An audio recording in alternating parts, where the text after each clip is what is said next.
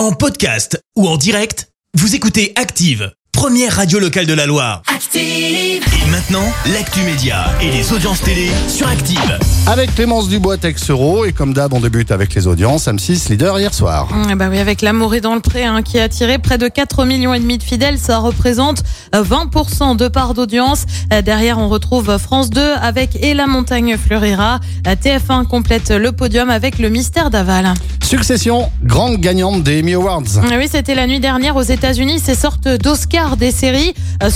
Succession, série autour d'une famille qui se déchire pour avoir le pouvoir sur un empire médiatique, euh, s'est donc imposé avec le titre de meilleure série dramatique. À noter aussi euh, le titre de meilleur acteur pour l'acteur principal de Squid Game que tu adores.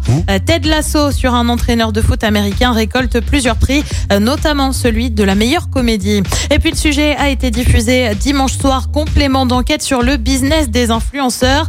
Magazine de France 2 qui s'interrogeait notamment sur Shona Evans, détenue par Magali Berda. À la suite de la diffusion de l'enquête, le parquet de Grasse a ouvert une enquête pour pratique commerciale trompeuse euh, contre la société de l'agent. Allez ce soir, qu'est-ce qu'il y a de beau à la télé? Et bah sur TF1 c'est Mask Singer, sur France 2 comme tous les mardis c'est euh, Masterchef, sur France 3 euh, c'est une série, Prière d'enquêter. Et puis sur M6 c'est un film, J'irai au bout de mes rêves, bonus si vous avez la chanson en tête en ce moment, c'est à partir de 21h10.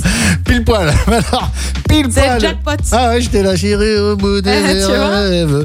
Merci beaucoup Clémence, on se retrouve tout à l'heure 10h pour l'actu. Voici Pascal de Toublanc sur Active. Belle matinée. Merci, vous avez écouté Active Radio, la première radio locale de la Loire. Active.